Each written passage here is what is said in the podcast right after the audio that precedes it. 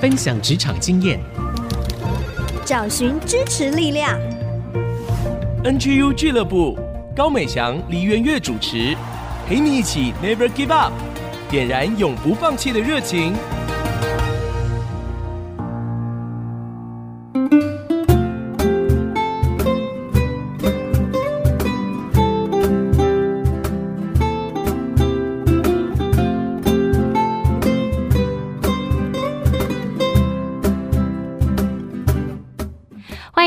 来到 IC 之音 FM 九七点五竹科广播，您现在收听的节目是 NGU 俱乐部，我是主持人高美香。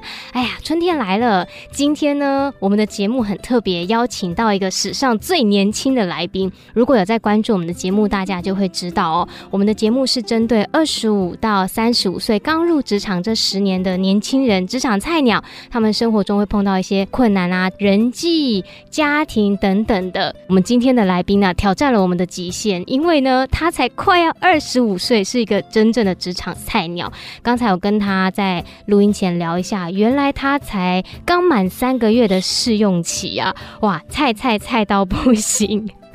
好，他是谁呢？他目前就在小美家文化实业担任教务人员的彭志轩。志轩，我请他跟大家打个招呼。大家好，我是志轩。志轩呢，非常的年轻，非常 young，非常的菜。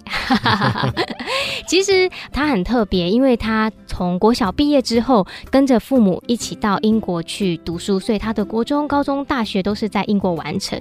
但是呢，他回来台湾就业，然后现在成为一个职场新鲜人，所以就想请问。问志轩啊，之前受过很多专业的训练，结果回来台湾之后变成一个职场菜鸟，你的心得感受，或者觉得跟现实当中很大的差距在哪边呢？我觉得第一个是我现在做的工作跟我大学读完全没有关系。对，你大学是？我大学读物理，物理系，然后我现在跑来当英文的补习班教务，这样。是，我觉得这个工作其实我得到的时候也蛮有趣，因为我原本是想打工而已。嗯，然后那时候从一个 app 叫什么小鸡上工，就完全就是找 part time job 的一个 app，然后我就主动打电话给他们，因为他们就是透过 app 联络我，我其实觉得。也不太确定，嗯，对，所以我就直接打上面的，我说，哎、欸，可不可以给我你 email，我直接寄 CV 给你，嗯哼，然后后来他就说，哎、欸，刚好我们这边有个研发教材的一个主管，嗯，然后他是你学姐，就是我从爱丁堡毕业，哎、欸，他是我爱丁堡大学学姐，那算有缘分哦，对，然后那时候马上隔两天就约我去面试，是，后来就变正职了。我觉得原本那时候还没开始工作前，对于工作就是觉得，哎、欸，好像要很专业在事情上。工作就是做那个事情，嗯、可是后来发现进去，其实面临的问题都是人，嗯，跟人有关的合作还有沟通这样子。所以我后来才发现，哎、欸，其实以前可能不是学校教，但是是学校之外研发一些技能，比如说跟人沟通这些技能，还有个性啊这些，其实。很重要，非常的重要。因为你除了英语教学，还有教务的工作嘛，嗯、那教务是不是就需要跟其他老师有很多的互动？对对对，其实我主要工作是教务。我们比较特别，我们是新的公司，其实我们公司也才三年。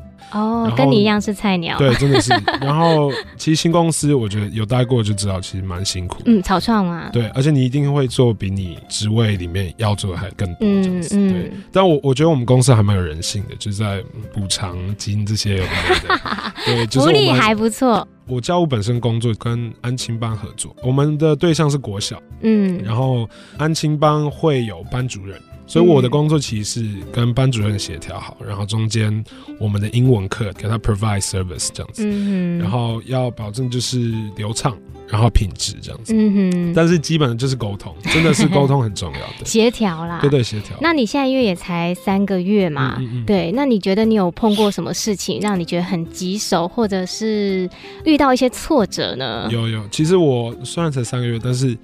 我自己觉得好像过一个礼拜就直接入火坑了，所以没有什么真的试用 期的被推坑这样。我觉得第一个遇到还蛮妙，就是我需要讲 fire 可能不好，但是要换老师，就是当老师不合适那个位置的时候，我可能要做人。哇！然后我就想，哎，我才刚三个月菜鸟不到，那时候还没有三个月，然后我就要跟人家说，呃，不好意思，就是我要解雇你了。然后，但我不能，我没有那权利，但就是。我要做这个调动，这个工作对对对对对，嗯。可是我就是那个黑点嘛，我就是要去找他，然后跟他说，哇，哇，我还记得那时候是那个老师刚下课，嗯哼，然后我就在他一下课就坐在另外一间，然后等他，然后他进来，真的我就看着他，我就哇，我上礼拜还在跟他聊天，然后这礼拜就要跟他讲这个坏消息。对，所以我觉得这个蛮特别的，好难想象那个画面哦，哇，不容易耶。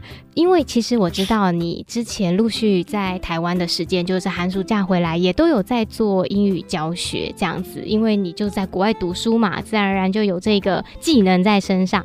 那你觉得之前有一些实习呀，或者是这样家教的经验，跟你现在进入正职，你认为最大的差别在哪边？因为我之前回台湾的时候大概两年一次，嗯，但我回来暑假就是会赚点零用钱，所以就会做家教。对，但家教跟我现在的教学不太一样，就是一对一。因为我个人是蛮 freestyle 的，就是我自己好像很知道怎么做，就是但是凭感觉，嗯哼。但是到现在，像入公司，他们就有一系列教材啊，嗯，需要教的东西啊，嗯哼。但是我还是会有点 cheeky，就是我还是会想要加一点我自己的元素进去，嗯、所以我觉得最大差别是要在别人的系统里面还可以做出自己的特色，我觉得这个是比较不一样的地方。嗯，然后再来就是我正实习的时候是比较学习是职场的一些礼仪吧，人跟人之间有些工作上我不太会讲，就是你知道。我之前甚至坐老板车，然后我要帮他开门，或者是要从哪门上车，这种没的，可能以前就是在国外的时候不太不太会去注意到。嗯，那一份实习也是在台湾吗？啊，那份在大陆啊，在大陆，而且那一份就是当兵前的空档的时候，uh huh、就刚好我的家教的学生是那边的老板。你家教的学生是一个老板，这是个非常特别的机会，对。所以那时候他就说要不要来帮忙？我那时候以为是两个礼拜，就一去就三个月，也是三个月。因为在那边又跟台湾、英国又是完全不一样。没错，没错。哎，其实那你这样的适应力蛮好的耶。其实那时候真的冲击蛮大的。嗯嗯。而且其实你在那边有点就是工作，就是你的生活就是基本上。嗯，虽然是一个打工，但是其实三个月已经像正职那种的感觉了吧？哦，那时候比较像实习，就是因为我我要负责的东西没有那么多，我要扛的责任没有那么多。对对。不过那时候我就是早上上班嘛，然后下午还要家教。哦，我在那边，所以我是早上。你说家教老板吗？的儿子哦，对，所以那时候早上晚上都是满的。嗯哼，那你觉得那个三个月的实习给你最大的学习是什么呢？也不用最大啦，我觉得最大好像有点严肃了。你从中体会到一些什么？好了，因为那时候我去那边，老板安排是说我跟他们执行长，就是跟他旁边学习。哎、嗯，很奇怪耶，你那时候等于才二十二三吗？对。然后就把你排到执行长的身旁边，没有，我也没有要做什么，当然就是跟他旁边学。可是这机会也蛮难得的，非常难得。嗯，所以我在旁边，我还记得第一次跟他出去吃饭的时候，嗯、我就第一个就问他说：“你平常读什么书？”这样子。然后呢，他就有介绍几本。其实我从他身上学到就是一个谦卑和学习的态度，嗯、就是他在这个年纪，在这个位置，嗯，他还是什么事情都学习，就是跟我讲话，也希望从我身上学到什么。是。这是我我觉得我学到最大的东西，嗯，随时保持学习的心。嗯嗯，哇，虽然才快要满二十五岁的志轩，但是他少少的经历里面，也可以看到他有很多的体会跟很多的感受。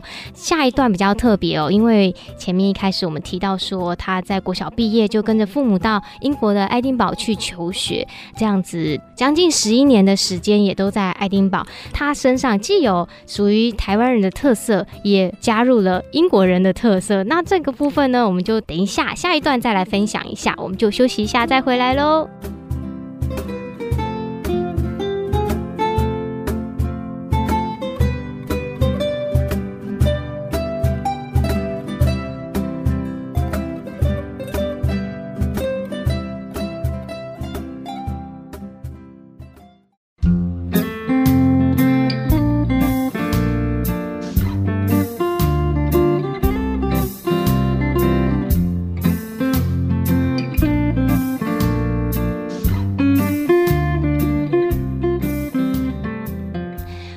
家回到 IC 之音 FM 九七点五竹科广播。您现在收听的节目是 NGU 俱乐部，我是主持人美翔。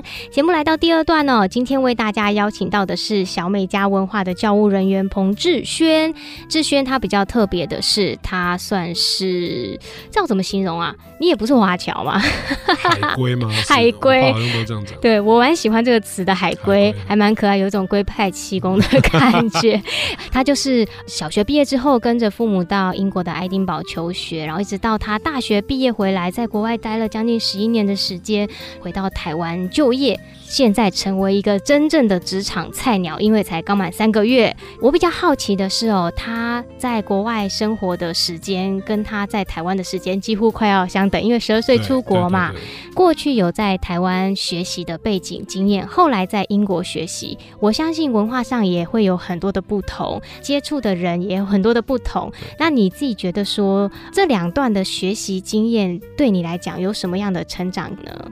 我觉得我国小出国前是一个很吵、很爱聊天的，就是小学生，就是常常会被写人物不回家，说：“哎，志轩又影响到上课这样子。”每次我都是被我爸妈妈骂，就是骂这个。后来就是出国前，我爸妈一直叫我读英文，后来我也没有怎么读，嗯哼，所以一到国外就是变哑巴，就我就不知道，我也不敢讲，然后也听不懂。所以后来我一个很大的反差就是从一直讲话的小学生变成都不讲话的国中生。哇！其实我后来看是觉得真的是好的，就是上帝有安排。嗯，就是我学习怎么聆听，我觉得聆听这个技能到现在一直都还是非常好用、非常棒的一个技能。嗯，一个习惯就是先去了解对方，先听对方要说什么，嗯，而不要就是 jump to conclusion，嗯，不要那么快就结论。对，没错，没错。所以我觉得这是第一个，然后再来就是，我觉得外国人在沟通上蛮直接的，嗯，我自己觉得。可是其实老实说，我之前有想过这个问题，就是台湾跟国外的差别。是。可是我回来台湾也看到非常多就是很杰出的青年，或者是杰出人。其实我觉得不管什么国家都有杰出青年，嗯，所以也不一定只有国外有。但是我觉得在国外，我比较学到就是直接的沟通这样子，嗯，然后我也不会怕说，哎。好像为了面子，我不去跟你讲那些存在的问题。嗯、我觉得这是勇于沟通。嗯，为了要让事情更好，就要把它表达出来。然后可能一开始吵一吵，后来事情 overall 是会比较好。嗯嗯，反而说让事情做得更好，大家的关系也会变好。对对对，我觉得还有一部分就是在国高中的时候，我觉得他们很强调是选自己想要读的科系的。嗯哼。所以我们到国三就已经开始很多科目就不用读了，哦，也不用考试。好像听起来蛮棒的。对啊，所以我国三十一个课，然后到高一就剩七个吧。嗯，对，然后我最后毕业，我其实有四堂课。哇，所以我其实还有 free time 这样子，我有这个 self study time。嗯哼，所以那时候就一直强调说，哎，其实你如果不喜欢读书，你也不用读，就学校会跟你说，那你就提早进入一些专业。对，所以我们很多人是高二就毕业，然后就去工作了。在国外就是 OK，我们也觉得就是你不想读书干嘛留在这边？嗯、对，你赶快去就是做自己感兴趣的事情。对啊，你赶快去学你喜欢的技能。对对对，嗯、所以那时候我觉得学到也是比较尊重别人的兴趣，不一定好像一定要成绩或大学要读什么，或一定要薪水多高。有时候其实就是做你想做的事情。嗯哼，但我觉得在这种氛围底下，培养了另外一种感觉，就是你要为你自己负责。对，对不对？对对对对，不是说好像就是啊，家长或者政府在说你一定要完成这些学历，而是你很早就要开始去思想，你真正想要的是什么，你要开始为自己负责，自己去做选择。对，像国外就是。年轻很早就会搬出去，嗯，就算其实钱，你知道你搬出去可能只剩下一两百磅可以用，他们还是会搬出去，因为他们很强调就是自我独立。其实爸妈也会叫他们搬出去，就哎，你差不多年纪到了，就是出去自己生活这样子。但是你爸妈应该是没有把你，我爸妈还好，可是我本来就我那时候我爸妈先回来台湾，哦，所以我其实自己待了还蛮多年的。哦，是哦，嗯、哇，那你算是非常彻底执行这个国外的教育了。对对对对，所以我后来就是原本我爸妈住的地方就变室友，对，所以我后来还是住同一个地方，哦、是，但是就是哎、欸，房间都租出去，你就变房东嘞。对，不过这个不好说，因为其实应该不能这样子租。爸妈，我们赚一点零用钱也 也是需要的啦。维持啊，可以可以生活就好。了，对，哇，这个听起来我觉得是蛮大的不一样的地方。可我觉得对志轩来讲，刚才他分享，哎，让我觉得说他可以在一个不同的环境里面去看到自己的缺乏不足的地方，但是他不是觉得说，哎，我不能讲话就停在这里，他把这个变成了一个他的优势。我开始学习聆听，这就跟很多人不一样。有时候我们面临一些转换啊，或者好像逼不得已，因为你那么小没得选嘛。可是当他被投放到 另外一个地方的时候，他就开始去检视他自己。有什么需要调整的？不过我觉得这是后来看，当然啦，当然啦，当下但是觉得哦，十二岁一定台湾，我朋友都在台湾，也是啦，也是啦。不过去经历过了，把它做一个整理学习，这样很好。还好，就是那时候我个性还蛮乐天派的。就可能伤心隔一天就好了，嗯、交到新朋友就对对对，就 哦好，那没关系啦。嗯、其实志轩呢，他在爱丁堡大学，他也参与很多社团啊，还有同才之间的活动，而且我听说连跟台湾的外交部都有合作，哇，这个很特别，要不要分享一下这些经验？因为在爱丁堡，台湾人本来就不多了，是，所以去到那边的人，大概就是跟外交部都会有联系，嗯、他们可能会安排他们送过去住宿啊什么。嗯嗯，所以我们那时候是唯一的，我们叫台湾同学会，在爱丁堡那边是唯一的，因为像代表台湾的一个社团。是。那时候台湾人就会聚在一起，可能外交部会请我们办一些，比如说研讨会啊，帮硕士生办研讨会，嗯、他们就可以来 share 他们的 research，就是有的没的，嗯、或者是比如说我们办一些餐会的时候。我们也会邀请，就是那边的外交部的人过来一起吃这样子。嗯，那我觉得主要是这个经验对你来讲有什么样的一些学习？Right. 我觉得不是特别，好像跟外交部，但就是在 committee 里面，嗯，我们沟通，然后执行规划。因为那时候我原本担任是 event coordinator，就是。活动策划的，嗯嗯，嗯，所以那时候我也要写这个活动，然后需要的工作需要什么东西，嗯、然后谁去做，嗯，所以那时候我就有接触到我现在做一些东西，分配工作啊，然后人员调动这样子。嗯、老实说，其实我觉得那时候我们的那个 group 就还蛮 special，就是大家都很 get along，但是机动性还是很高。其实到现在这个工作，我还是觉得，哎、欸，还蛮想念那时候的团队。对 对但是我觉得从那时候就开始操练沟通啊、协调、合作这样子。所以其实之前的那一些实习经验，你只要认真的去做其实之后都还是会运用到。Right, right, right. 而且都是从 就是莫名其妙的地方，可能我什么时候做了什么事情，然后哎，好几年后哎，好像刚好就是用得上，哎，很奇妙，对。这个部分很特别。嗯、那你觉得说在国外的经验总结来讲啦，嗯、对于你而言？是一个什么样的成长体验呢？哇！因为这段快要最后了。好，呃，我觉得 overall 就是一个适应力的训练。嗯，因为一直在适应不同的东西。嗯、除了我那时候高中，然后哎，数学好简单，就是从台湾过来就觉得数学非常简单，但是英文好难。对，所以就有这个差距。然后那时候我英文不好，还要用英文学法文。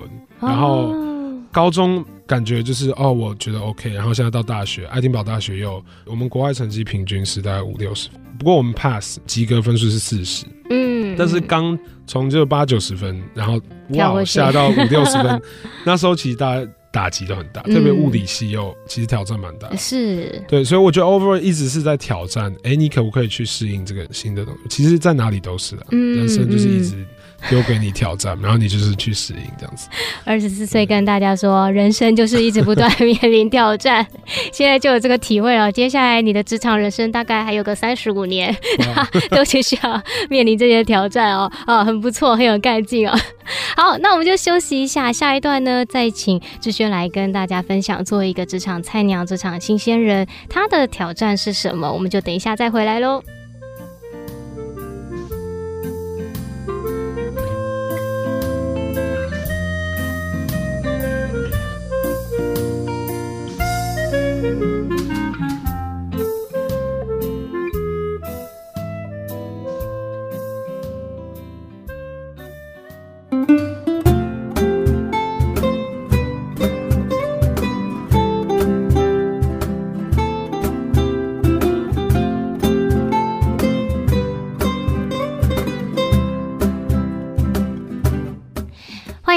再一次回到 IC 之音 FM 九七点五竹科广播，您现在收听的节目是 NGU 俱乐部，我是主持人高美香。今天来到我们节目当中的呢，是史上最菜的菜鸟，才入职三个月，然后只有二十四岁，快要二十五岁的彭志轩志轩。他比较特别的是，他在台湾十二年，在英国爱丁堡十一年。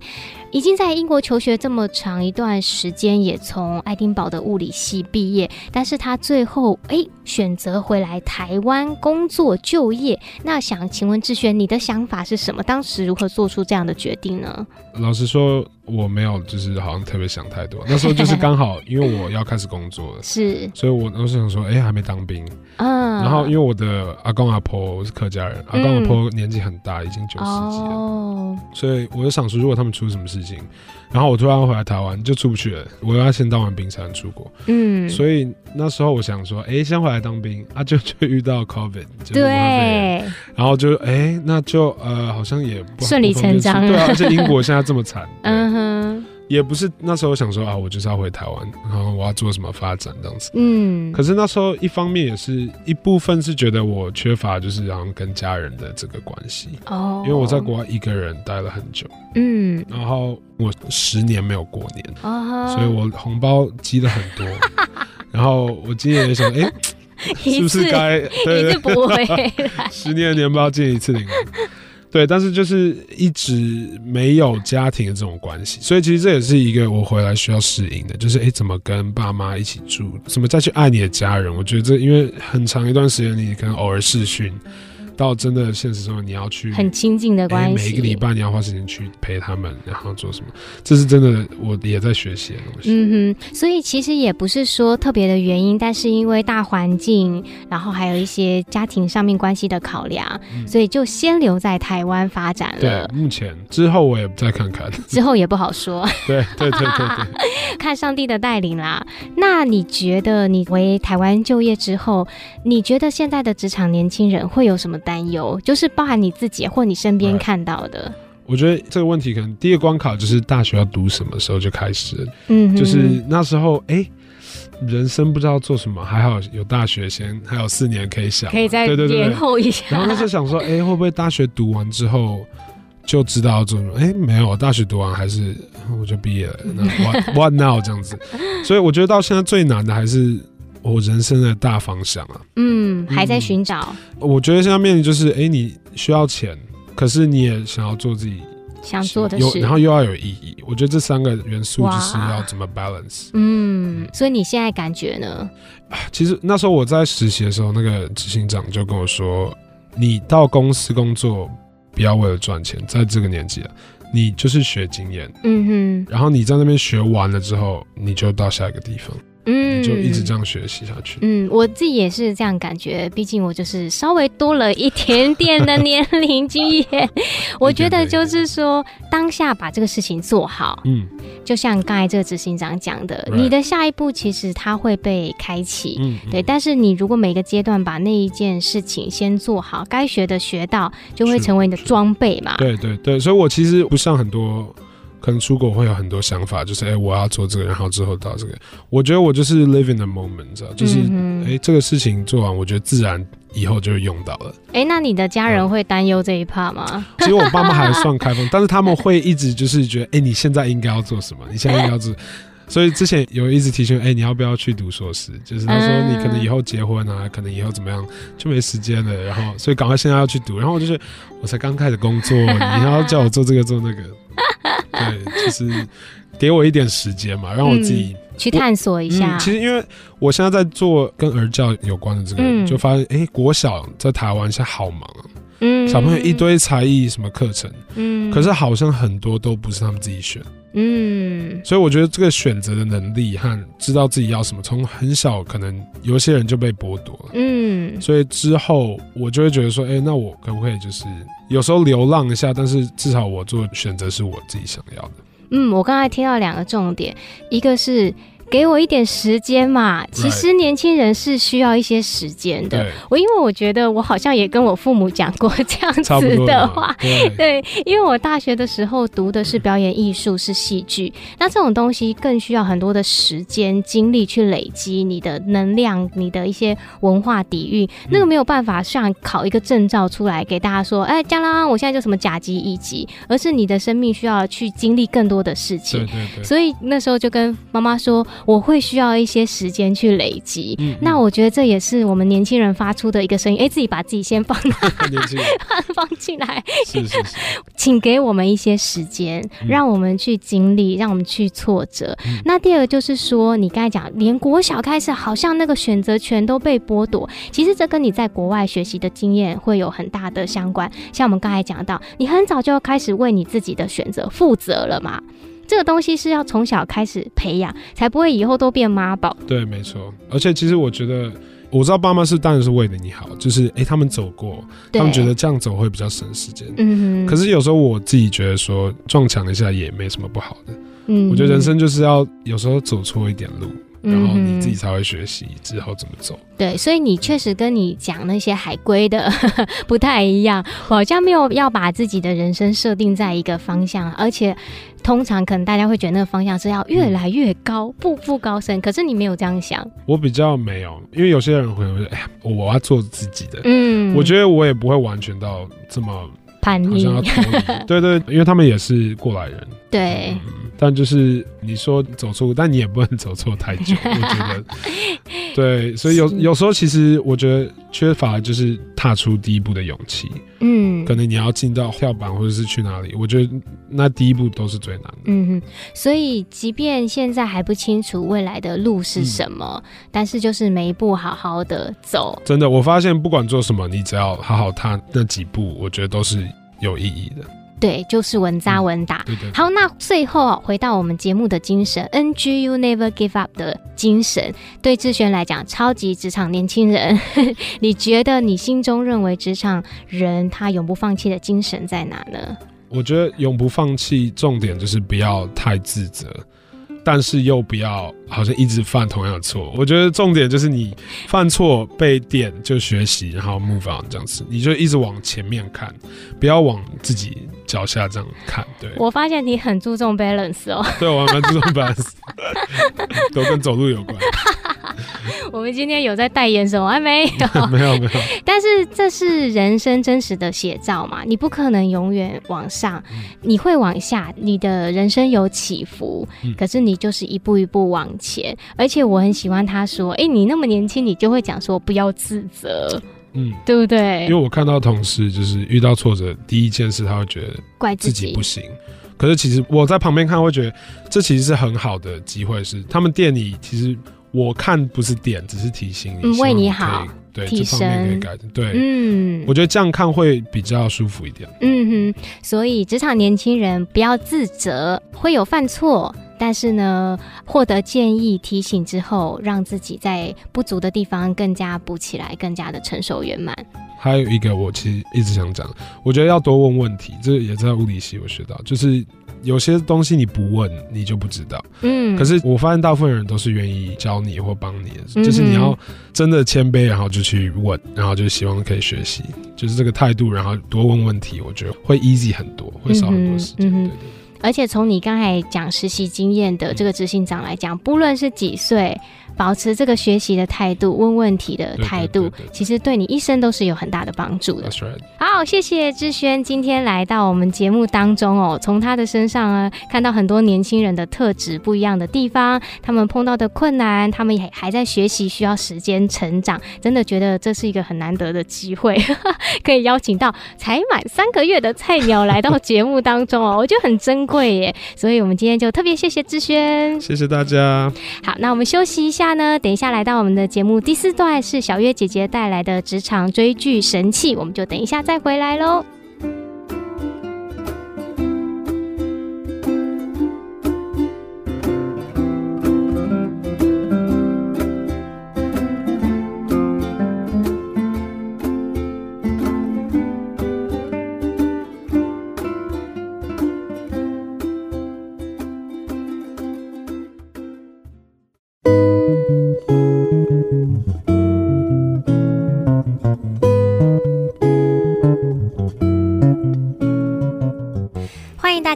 IC 之音 FM 九七点五竹科广播，您现在收听的是 NGU 俱乐部。来到我们节目的第四段追剧神器，邀请到我们节目发起人小月姐姐来分享。大家好，我是小月姐姐，大家一起看好戏，提升职场竞争力。嗯，进入到三月了，准备有一点暖暖的感觉了。小月姐姐，我们要来看什么剧？我们今天来看的还是一个很愉快，跟我们前两集一样，就比较疗愈系的。嗯，是在喜剧中学习励志的片，叫做《今天暂时停止》，差点要加呼吸。今天暂时停止呼吸，那是以前的鬼片。对对对，不是不是。你这么年轻，你怎么会知道？只是暂时停止，还是要呼吸。它的英文片名是《土拨鼠节》啦，嗯，就是二月二号是土拨鼠节。怎么那么好玩？对，那这个菲尔呢，是一个自私高傲、非常有名的气象主播。嗯哼，可是他一。我想了，我猜测，他觉得虽然我这么有名，可是我只是一个气象主播。嗯，然后他非常想要从地方电视台变成全国电视台，嗯、然后他觉得是他没有遇到贵人啊，所以他很生气自己做这件事情。嗯，虽然他很有名，名利双收，但是他里面呢都是一个愤愤不平的心情。嗯，然后他的个性又没有人喜欢他，那他每年都需要去做一个气象嘛，需要做一个重复的事情，就需要去。去采访土拨鼠节，土拨鼠节是什么？你需要去一个乡下，然后那个乡下呢，他们就要找那一只哦，只有那一只土拨鼠，不是所有的哦。然后用那只土拨鼠来预测今年的天气是什么哦。然后他觉得这个地方好乡下，这些人哦都是庸俗的人，嗯，所以他很讨厌这个采访的行程。但不幸的是，当他采访完成了以后呢，却被大风雪困在那个小镇的里面，所以让这个菲尔呢非常的抓狂。他觉得他为什么被困在这里？当他这么生气，被困在那里，回去睡在旅馆的时候，没想到第二天醒来还是二月二号。哇！再下一天醒来还是二月二号，再下一天醒来还是二月二号，永远卡在那一天了。他的生命就卡在那里。我觉得跟我们很多人人生是一样，你觉得你每天做一样事，上一样的班，吃一样的饭，遇到一样的人，做一样的事，你也觉得你人生卡在哪里？这太残酷了，太残酷了。我遇到很多人告诉我说，他们的人生卡在哪里？嗯，千万不要以为他领了股票或高薪，他觉得很快乐，嗯，他觉得他是卡在那里的。嗯，那这个菲尔也是这样，他每天都过二月二号的时候，刚开始他非常的抓狂，非常的生气，他突然发现原来。来，我每天的事都发生一样，因此我可以预测发生什么事。诶，嗯，所以他就开始累积记忆哦。他想说，反正我知道什么时候会发生什么事，我这时候可以偷钱，我这时候可以破坏，反正我事先知道嘛。嗯，包括我事先知道开奖怎么开，他就想尽办法利己。嗯，可是他在利己过程发现，其实他很喜欢跟他一起困在那里的一个工作人员叫 Rita。嗯，他很喜欢 Rita，所以他就想，哎，既然我困在这里，那我可以今天探问 Rita 喜欢吃什么，喜欢喝什么酒，喜欢什么。第二天又是二月二号，对，所以我就做那样的事，可以讨他芳心。Uh huh. 那果然，Rita 就一步一步走进他的爱情陷阱，可是最终没有愿意跟他交往。哇、嗯，因为 Rita 是一个好女人，她想要选一个好男人。嗯，在这个当中，他就觉得说，他人生卡在这里，然后他喜欢的女人也不爱他，他想要干嘛？他就去自杀。可他再怎么自杀，第二天醒来还是二月二号。天哪！就是你有没有人生真的被卡住的那个时候，无奈到一个程度，嗯、死也死不了，活也活不快乐。嗯，在最后他自杀之后，当然没死，因为这是一个奇幻剧。嗯，他第二天醒来，发现自己是二月二号的时候，他就下定决心说，与其这样。我不如做一些祝福别人的事。嗯，反正我知道今天走到哪里，那个小男孩会掉下来。是，我就事先去那里等，那个小男孩从树上掉下来的时候，我就接住他。嗯，我事先知道哪一个老奶奶会跌倒，我事先去扶他。我事先知道谁吃东西会噎到，他还跑去学那个哈姆立克急救法。对对对，哎，你好厉害，太优秀了。就这样，在这时候呢，他喜欢的这个心仪的女人 Rita 突然发现，周遭整个镇上所有的人都在感谢菲尔。他就发现，原来菲尔不是一个自私自利的人，菲尔是一个可以托付终身的人，因为菲尔以照顾别人为乐。嗯，所以因此呢，他就说：“好，我们两个交往吧。”哇，就这样，当他们两个愿意交往，睡觉醒来。二月三号，哇，时间就往前了，对，它就不再卡在那里了。所以这是一部真的令人一再回味的电影。嗯，有一个时间管理学家说了一句话，他说什么呢？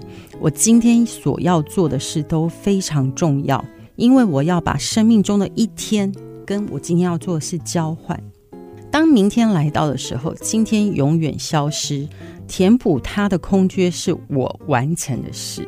所以我要努力的耕耘，不要损失；我要选择善良，不要邪恶。我希望我可以成功，不要失败，因为我永远记住，我为这些事情所付出的是我生命中的每一天。嗯嗯。那我想要在职场上鼓励我们的年轻人，千万真的不要把你生命中的每一天拿来是换那个月的薪水。太浅薄了，对，太廉价了。不管薪水再高，都买不起你的一天。是要把这一天是完成你的理想，即使是一个小小的助人的行为，它都会被留下来。嗯，如果你只是为了薪水，你就是被卡在那里，对，你就不是一个快乐的、值得留下来的一个钻石。可是，当你可能这一天祝福了一个人，帮助了一个人，甚至提携了一个后劲，那这颗钻石就被留下来。钻石什么永恒久？钻石恒久远，一颗永流传。哦，谢谢谢谢，真是需要。哎，年轻人真会背广告词，广告儿童哦，广告儿童，原来如此。哎，我还记得你老公跟我说过一句话。因为我问他说，为什么美祥要买钻石给你？你说不需要，可是你却愿意送美祥钻石。他说我得到美祥就是一颗最美的钻石了，是不是很会？很会。这句话我觉得用在这里也非常好。嗯，就是如果我把我的人生付出，最后出来的这些善美的事情，嗯、就是我生命中的钻石。是。如果我只是拿来赚薪水，薪水也会被我花掉啊！那一切通通都像流水年华一样嘛，嗯，那不是很虚无吗？可是美好的事情都是可以留下来的。嗯，我很喜欢小月姐姐今天介绍的这一部《今天暂时停止》。其实这不是一个新片，是一个老片。对，所以现在网络很多免费的，大家可以去找来看。嗯。很多后来在拍的那种不断重复日期循环了，都是从这一部片开始的。对，我觉得很好，是说真的，有的时候你觉得日复一日，年复一年，然后不停的在那边做，就好像这个主角菲尔永远停在二月二号。可是当你开始改变，开始赋予你的生活意义、价值，它就往前走了，就不一样了。对，我要讲一下电影里面的家具。这个菲尔呢，他本来觉得我每天都困在这个我最讨厌的一个小镇，嗯，我每天都困在一个我最讨厌的工作。我这么有才华，大材小用，让我做一个气象主播，然后他觉得土拨鼠丑的要死，他一点都不觉得土拨鼠可爱。但是呢，当他一直被卡在那里，他开始体悟说，原来漫漫寒冬的意义是告诉他说。寒冬只是生命周期的一个过程，嗯，冬日终会过去，如同我们现在三月，可能我们现在春寒料峭，觉得很多事情漫漫长夜到底什么时候才是尽头？嗯，但是真的，其实只要你撑在那里，不管是地震还是台风还是冬天，总有一天会过去。嗯嗯，最重要是你为什么事情坚持到底。以至于下个季节来的时候，你能够拿到你丰收收获的果子。嗯，祝福所有的听众朋友，每个人的生命都可以留下一颗又一颗珍贵美好的钻石。谢谢小月姐姐今天带来的《今天暂时停止》。如果你喜欢我们的节目，也欢迎推荐给你身边所有的好朋友。今天的节目就到这边喽，我们就下个礼拜再见啦，拜拜。拜拜。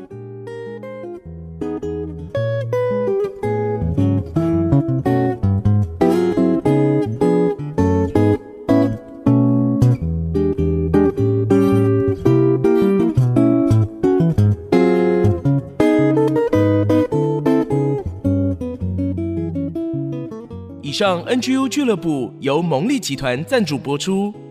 蒙利集团邀您一起在职场、家庭、人际上 Never Give Up。